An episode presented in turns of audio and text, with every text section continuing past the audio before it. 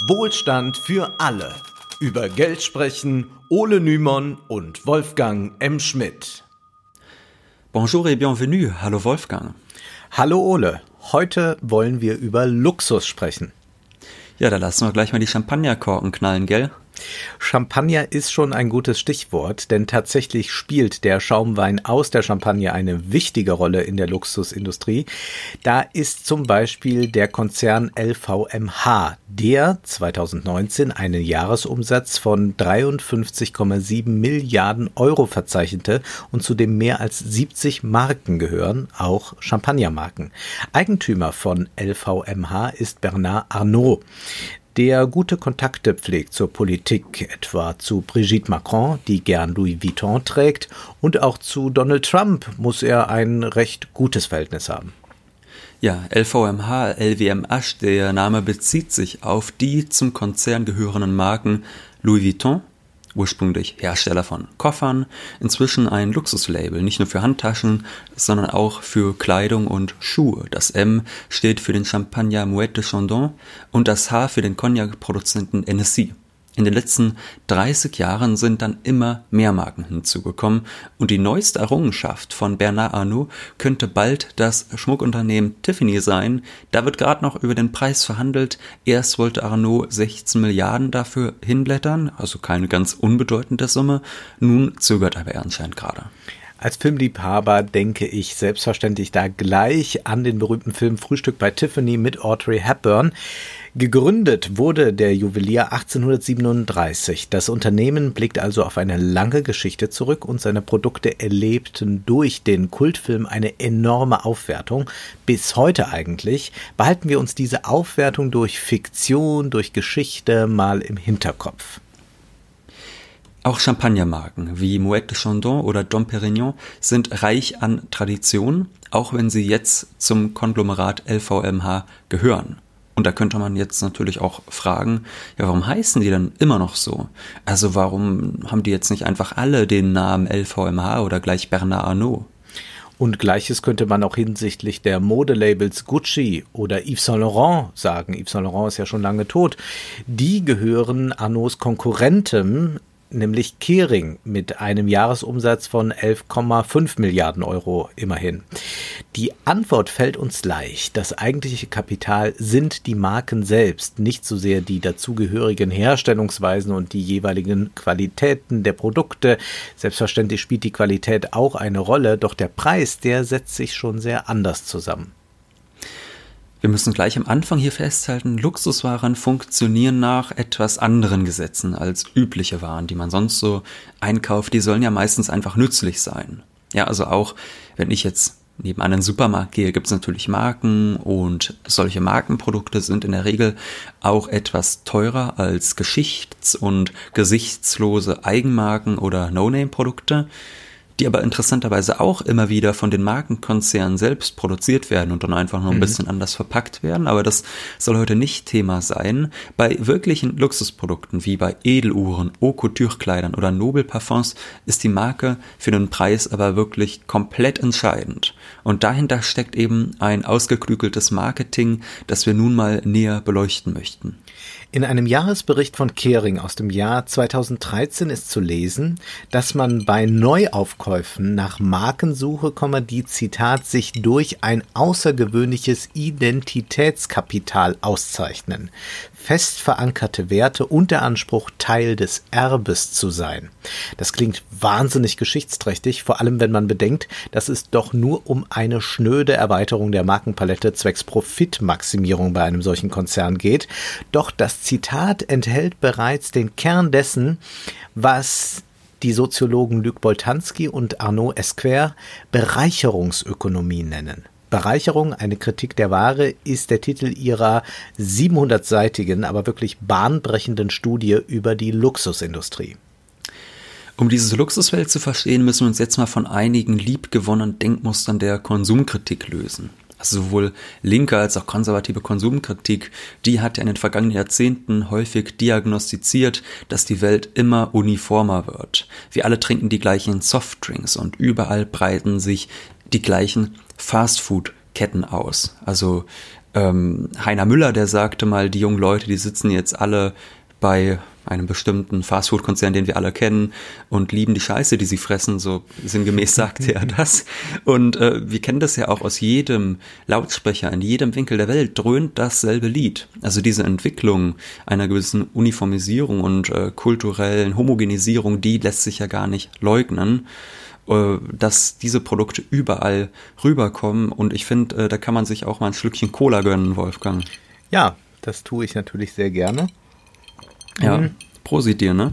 Ja, und das ist das ja allerdings so nur eine Seite der Medaille. Die andere, die äh, beleuchten eben Boltanski und Esquer. Bei der Bereicherungsökonomie, da kann man sogar sagen, wir haben es mit dem Gegenteil zu tun. Es geht hier nicht um Standardisierung, sondern um Differenzen. Im Übrigen zweifeln auch Boltanski und Esquer daran, dass es je nur um Standardisierung ging. Vielleicht bei rein auf Nützlichkeit angelegten Produkten mag das noch der Fall sein. Doch bei Produkten, die mehr als nur nützlich sein sollen, setzt man darauf, dass sich diese von anderen abheben. Unser Wirtschaftssystem ist auf Wachstum ausgelegt. Dieses kann aber nur entstehen, wenn immer wieder neue Produkte nachgefragt und produziert werden. Bekanntlich gibt es ja so etwas wie geplante Obsoleszenz Obsoleszenz. Also die Produkte werden so gefertigt, dass sie nach einer Weile kaputt gehen und man dann ein neues Produkt kaufen muss. Gesetzlich versucht man das immer mal wieder mehr oder weniger energisch ähm, irgendwie einzuschränken, dieses Verfahren. Doch wir müssen aufpassen, dass aus diesem tatsächlichen Problem keine Scheindebatte wird. Denn viele Konsumenten kaufen ein neues Produkt ja nicht erst dann, wenn das alte defekt oder verschlissen ist. Kleidung, Dekoartikel, technische Geräte wie Spielkonsolen oder Smartphones, Schmuck, Uhren, Autos. Oft werden all diese Produkte ausgetauscht gegen etwas Neues, obwohl sich die Produkte eigentlich noch in einem ganz guten Zustand befinden. Das ist tatsächlich auch jetzt keine Entwicklung der letzten 20 Jahre oder so, sondern diese Konsumprozesse, äh, die lassen sich schon früher besichtigen, zum Beispiel in den 1920er Jahren bei Henry Ford. Der glaubte an die Standardisierung und wollte eine Welt der totalen Effizienz, aber der hat eine Weile lang nicht so ganz verstanden, dass die Standardisierung zwar Massenproduktion ermöglicht, aber dass der Kapitalismus anders funktioniert, sondern dass er auch Differenzierung braucht. Also Ford hatte das Modell T, und dieses Auto galt als unverwüstlich, aber genau das hat sich dann als problematisch herausgestellt, denn äh, dann ist ja quasi der Bedarf sehr, sehr lange gedeckt, wenn so ein Auto unverwüstlich ist. Und dann wird auch kein neues Auto nachgefragt und dann stockt die Produktion. Schwierig sehr schwierig. Ford war so begeistert von diesem Auto, doch 1926 erkannte er, dass er aus Profitinteressen die Produktion des T-Modells einstellen muss. Bald lancierte er dann das A-Modell, obwohl man das T-Modell eher noch hätte weiter optimieren können. Weitere Modelle folgten, denn je mehr Differenzen man schafft, desto mehr Kaufanreize setzt man. Noch in den 1960er Jahren hatten Automobilunternehmen oft nur eine Handvoll Modelle. Heute sind es mehr als 50 Modelle, Cabrios, Kombis, Limousinen, SUVs etc. Außerdem kommt noch die schier unendliche Variationsmöglichkeiten bei den Extras hinzu. Von Vereinheitlichung kann hier also wahrlich nicht die Rede sein. Ja, vor allem in den vergangenen Jahrzehnten hat es in der westlichen Wirtschaft einen Paradigmenwechsel gegeben. Die Massenproduktion, die ist nach wie vor wichtig, aber zugleich hat man erkannt, dass auch anders Gewinn maximiert und Wert akkumuliert werden kann. Boltanski und Esquer schreiben, als die Aussichten aus der Ausbeutung industrieller Arbeit Profit zu ziehen sich zu verschlechtern begannen, musste der Kapitalismus, der zunächst vor allem von der industriellen Entwicklung abgehangen hatte, sich verlagern, um aus der Vermarktung anderer Objekte den größtmöglichen Nutzen zu ziehen. Im letzten Viertel des 20. Jahrhunderts erlebte die Bereicherungsökonomie ihren Aufstieg und als Reaktion auf die Deindustrialisierung des Westens ist das auch zu begreifen.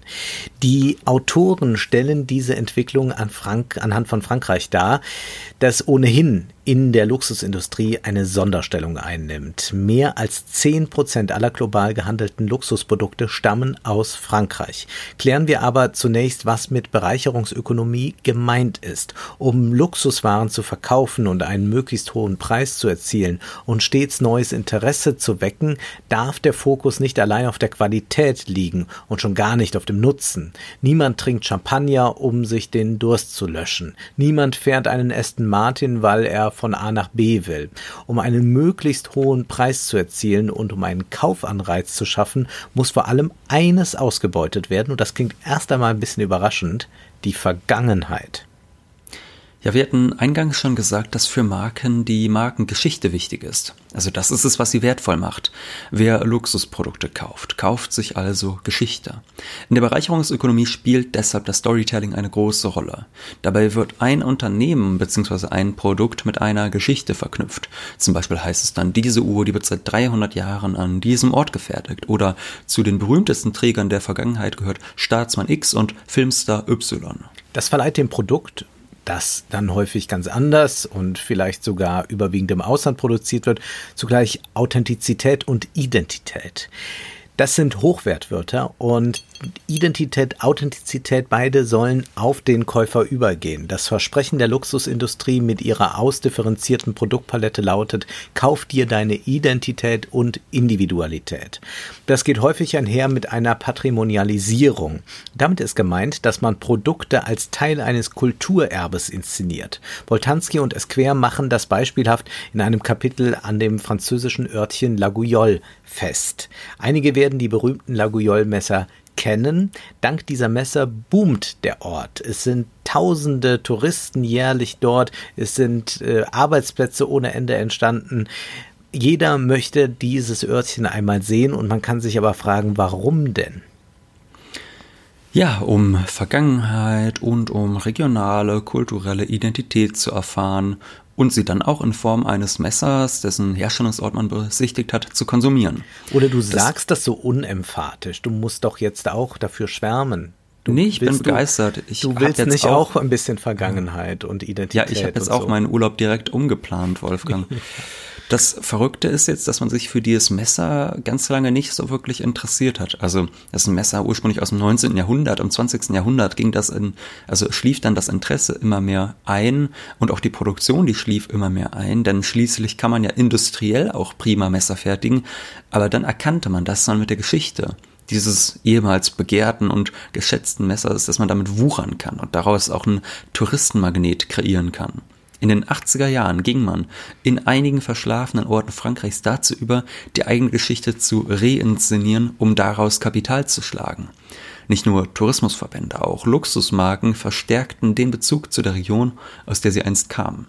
Boltanski und Esquer schreiben, durch die Patrimonialisierung verändern sich die Lebensräume auf zwei Weisen. Zuallererst müssen die Lebensräume ein neues Erscheinungsbild in Gestalt einer Mischung aus althergebrachter Vergangenheit und zeitgemäßem bekommen.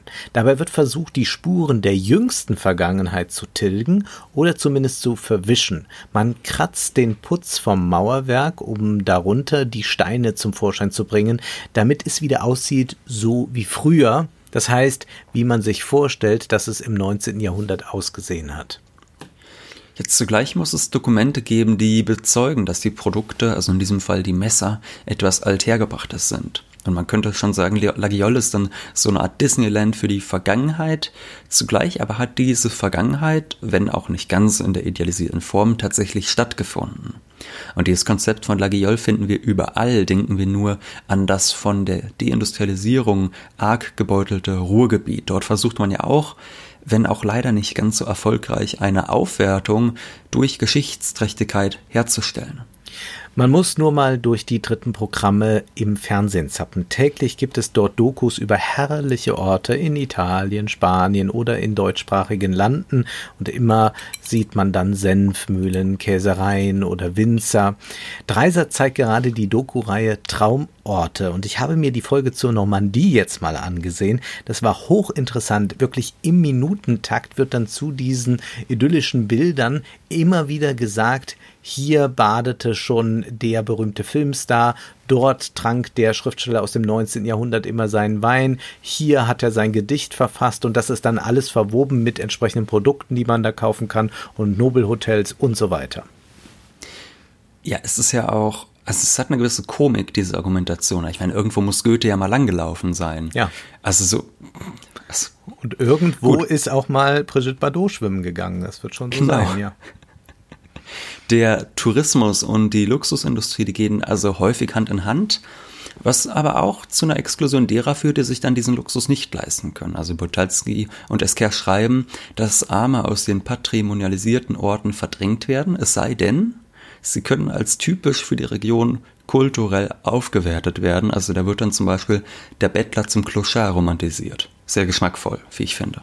Ja, aber kommen wir nochmal auf die Luxusprodukte zu sprechen. Diese sollen einen möglichst hohen Preis erzielen.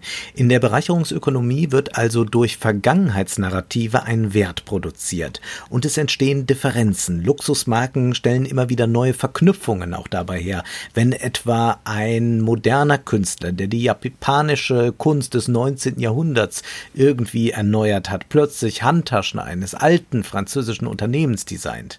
Das heißt, der Wert einer Ware Ware steckt nicht so sehr in der Arbeitskraft, die für die Herstellung, die ja dennoch massenhaft stattfinden kann, benötigt wird. Es sind nicht diese Arbeitsprozesse, die Herstellungsprozesse oder die Materialien auch nicht mal so stark.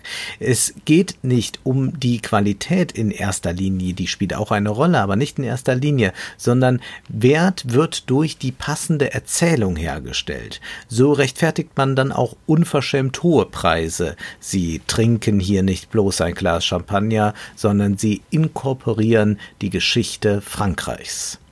Ja, diesen Champagner trank auch schon Napoleon, wir haben ja schon mal über das Thema Landnahme im Kapitalismus gesprochen. Im Prinzip geschieht in der Bereicherungsökonomie nichts anderes. Man akkumuliert Kapital dort, wo man es bislang nicht für möglich gehalten hat. Man okkupiert nämlich die Vergangenheit.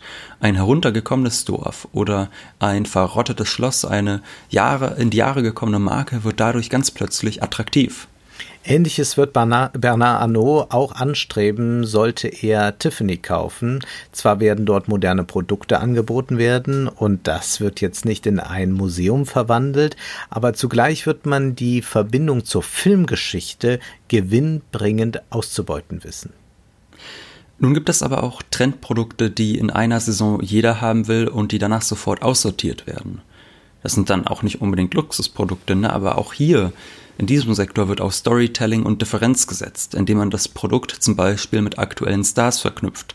So erhalten die Produkte eine, wenn gleich junge Vergangenheit. Das ist der Duft von Rihanna. Und auch bei Trendprodukten steckt in der Regel eine alteingesessene Marke dahinter. Meine absoluten Hassobjekte sind ja, Gummischlappen von Luxusherstellern. Es sind wirklich ganz gewöhnliche Schlappen. Also da kann man nicht sagen, normalerweise kauft man sowas für 20, 25 Euro. Doch jetzt mit den berühmten Logos drauf kosten sie 500 Euro und mehr.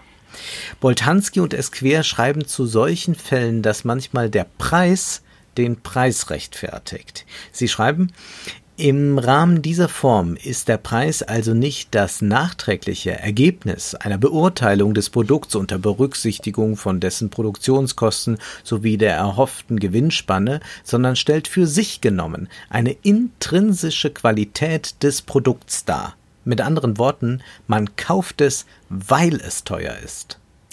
Ja, irgendwo muss das, muss das Geld ja schließlich hin. Also mhm. wir haben ja schon häufiger angesprochen, dass in den letzten Jahrzehnten vor allem Reiche und Superreiche steuerlich sehr begünstigt worden sind und dass sich dort immer mehr Kapital angesammelt hat und was soll man dann tun? Also man kann natürlich investieren, klar. Aber wenn die Realwirtschaft auch nicht mehr so viel Geld einbringt, na gut, dann kauft man sich vielleicht Kunstwerke oder Immobilien und äh, hofft, dass irgendwer anders das einem später auch nochmal teurer abkauft. Das haben wir letzte Woche schon gesehen. Da ging es ums Thema Inflation. Es gibt eine sogenannte Vermögenspreisinflation. Mhm. Also Immobilien, Kunstwerke, Haute Couture-Mode wird rasend schnell immer teurer, weil es immer mehr Milliardäre gibt im Westen, aber auch in Indien, China, Brasilien.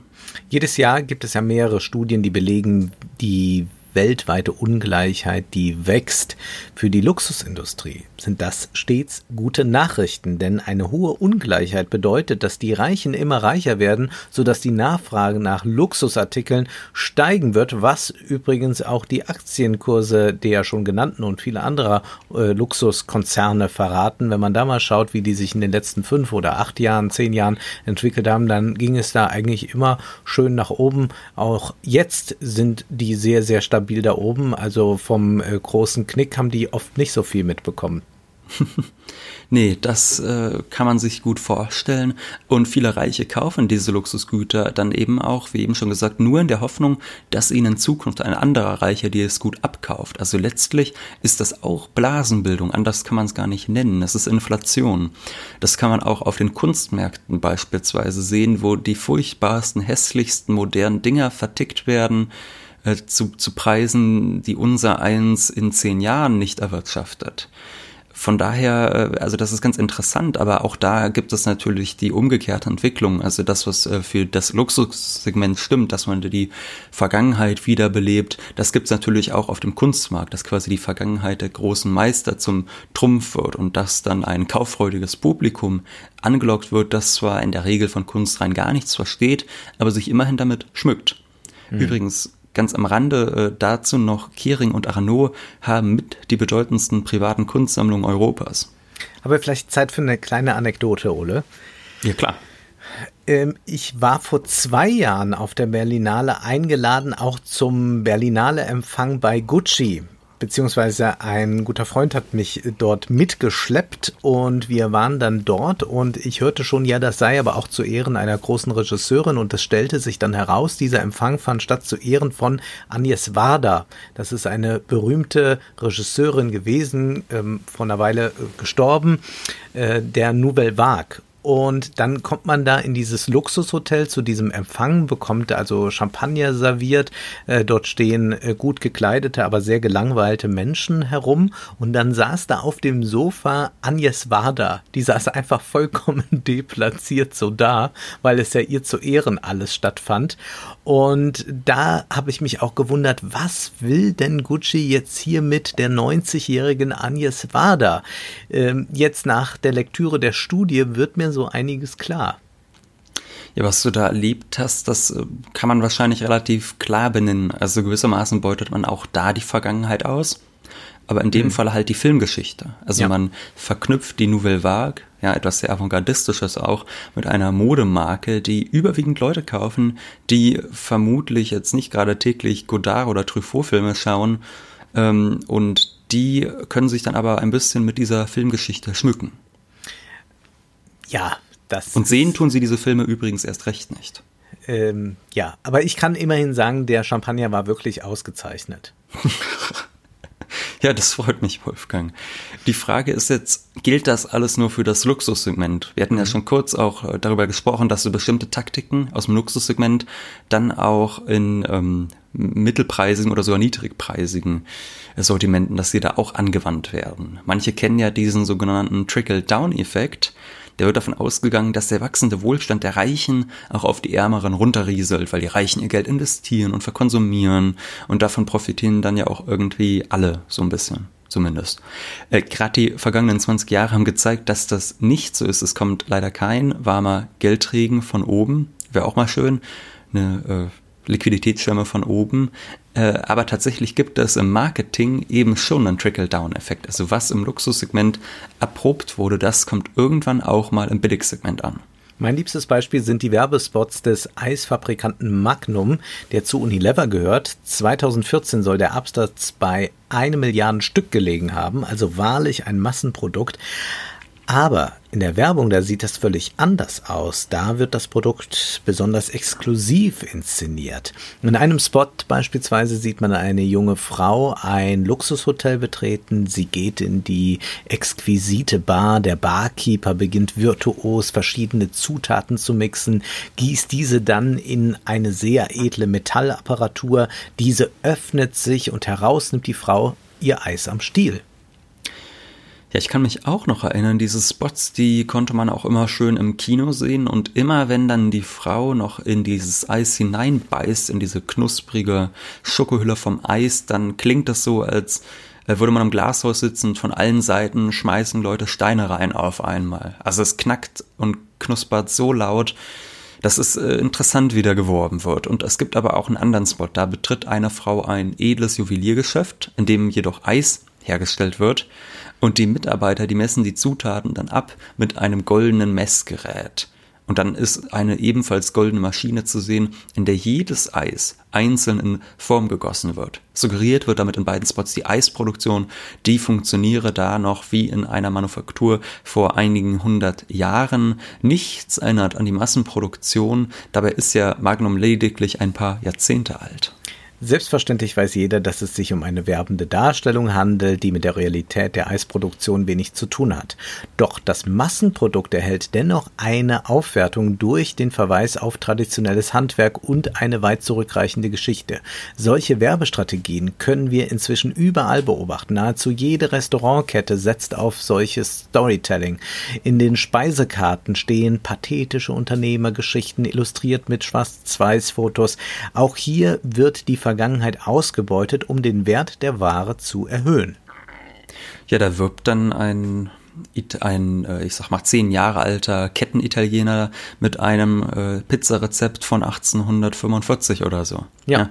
Also generell können wir feststellen, dass Identität, Herkunft, Geschichte ausgerechnet in den globalisierten Zeiten immer wichtiger werden. Es mag jetzt erstmal überraschen, aber tatsächlich sehnen sich viele nach der vermeintlich guten alten Zeit zurück, als die Welt noch übersichtlich war. Und das haben eben die Konzerne und auch gerade die Werbebranche erkannt und daraus ihre Schlüsse gezogen.